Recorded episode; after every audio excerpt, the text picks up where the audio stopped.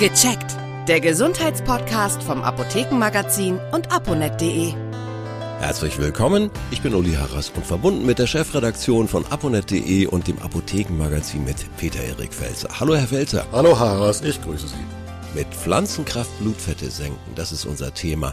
Grundsätzlich, wie wirken Arzneipflanzen im Unterschied zu Medikamenten? Wie könnten Sie das in kurzen Worten beschreiben?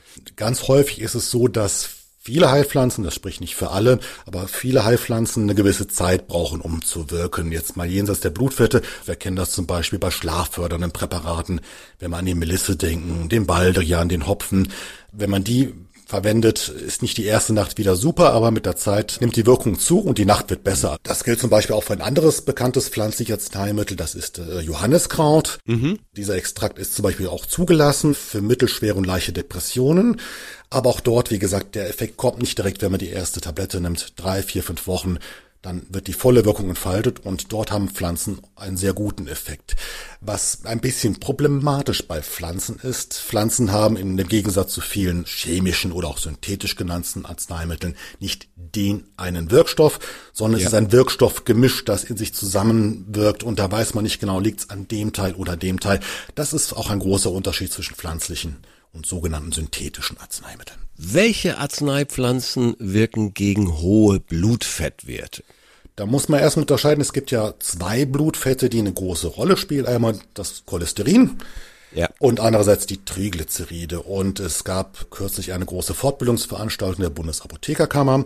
Dort war Professor Fürst, er ist Pharmazieprofessor in Frankfurt an der Uni und der hat vier Arzneipflanzen vorgestellt, die eine Wirkung haben. Ganz wichtig ist es aber, diese Arzneipflanzen bringen kein Wunder, also wenn ich schon einen sehr, sehr hohen Cholesterinspiegel haben, dann nutzen die nichts mehr, aber gerade wenn man einen leicht erhöhten Cholesterinspiegel hat, bringen diese vier Arzneipflanzen was, wenn man dazu noch ein bisschen die Ernährung ein bisschen verändert, ein bisschen mich mehr bewegt, Übergewicht abbaut, kann das schon der Schritt sein, der vielleicht verhindert, dass man richtige synthetische Arzneimittel braucht. An erster Stelle hat Professor Fürst äh, die sogenannten indischen Flohsamenschalen genannt. Das klingt jetzt erstmal ein bisschen exotisch, ja. ist aber ein klassisches Mittel, was auch bei Verstopfungen wirkt, was die Verdauung fördert.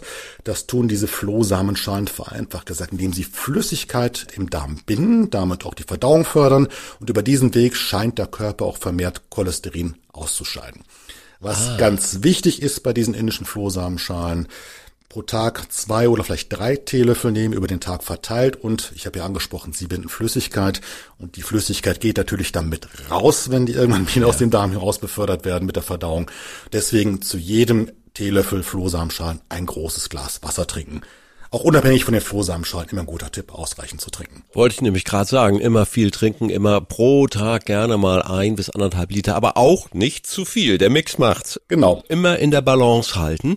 Ja, weiter, da gibt's sicherlich noch weitere Tipps. Als zweites hat er den Knoblauch genannt, wobei da die Studienlage sehr uneinheitlich ist, kann man sagen, weil es wurden verschiedene Sachen getestet. Also mal ein Knoblauchpulver, mal roher Knoblauch, mal Extrakt, mal Knoblauchöl. Und deswegen lassen diese Studien sich auch sehr schlecht vergleichen. Manche liefen auch nur eine Woche, manche zwei, drei Monate. Aber die Tendenz aus diesen ganzen Studien ist, dass auch Knoblauchpräparate tendenziell den Cholesterinspiegel leicht sinken können. Wie der Knoblauch das genau macht, weiß die Wissenschaft leider noch nicht. Da komme ich dann dazu, gleich mal reinzuflanken, mediterrane Ernährung. Also diese Salate, frisches Obst, Gemüse und natürlich viel, viel Knoblauch, wenn man in Italien oder Spanien unterwegs ist. Das passt gut zusammen. Es schadet auch nichts, aber wie gesagt, es gibt in der Apotheke auch hochkonzentrierte Knoblauchpräparate, die ja. ihre Wirkung noch mehr erfalten. Aber Sie sprachen es schon an, mediterrane Ernährung. Da gibt es auch noch eine dritte Heilpflanze, die erwähnt wird, nämlich Extrakte aus der Artischocke. Dort mhm. sind viele Bitterstoffe drin. Diese Bitterstoffe fördern die Gallenblase an, mehr Gallensäure zu produzieren. Und dies ja. bindet wieder Cholesterin im Körper, weil der Cholesterinstoffwechsel, ich möchte da nicht zu sehr ins Detail gehen, aber über die Leber und Leber und Gallensäure hängen miteinander zusammen und da scheint auch die Artischocke und vor allem Artischockenextrakte aus der Apotheke einen positiven Effekt zu haben.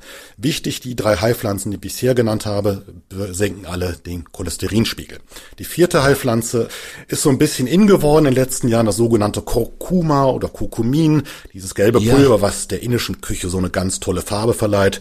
Die findet sich schon in Leitlinien für andere Erkrankungsfelder, gerade für entzündliche Magen-Darm-Erkrankungen. Dort hat sie ihre Wirksamkeit schon bewiesen. Aber man konnte dort auch feststellen, feststellen, dass Kurkuma auch die sogenannten Triglyceride senkt. Es ist eine andere Blutfettgruppe, die nicht ganz so wichtig ist wie das mhm. Cholesterin, aber auch eine gewisse Rolle spielt und da scheint Kurkuma einen gewissen Effekt zu haben. Da ist die Studienlage noch sehr, sehr dürftig, aber es scheint eine gewisse Tendenz zu geben. Das war das Stichwort Studienlage. Mhm.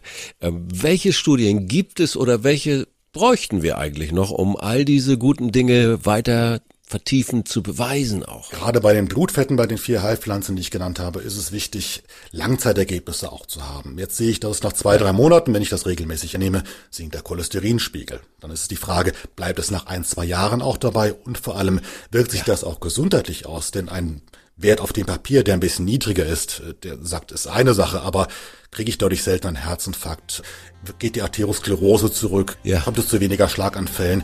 Das muss man alles noch herausfinden, da ist die Forschung noch gefragt und da hoffe ich, dass in den nächsten Jahren dort noch ein paar tolle Ergebnisse kommen werden. Ja, dann hoffen wir, dass die richtigen Menschen zugehört haben und das als Anlass nehmen, sowas mal zu starten. Vielen herzlichen Dank. Das war aus der Chefredaktion von aponet.de und das Apothekenmagazin. Peter Erik Felzer. Tschüss, bis zum nächsten Mal. Tschüss, Harras. Tschüss.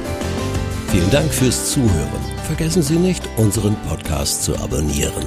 Und viele weitere Tipps und Informationen für Ihre Gesundheit lesen Sie online auf www.aponet.de und alle 14 Tage im Apothekenmagazin, das Sie kostenlos in Ihrer Apotheke bekommen. Bis nächste Woche zur neuen Folge von Gecheckt, der Gesundheitspodcast vom Apothekenmagazin und aponet.de.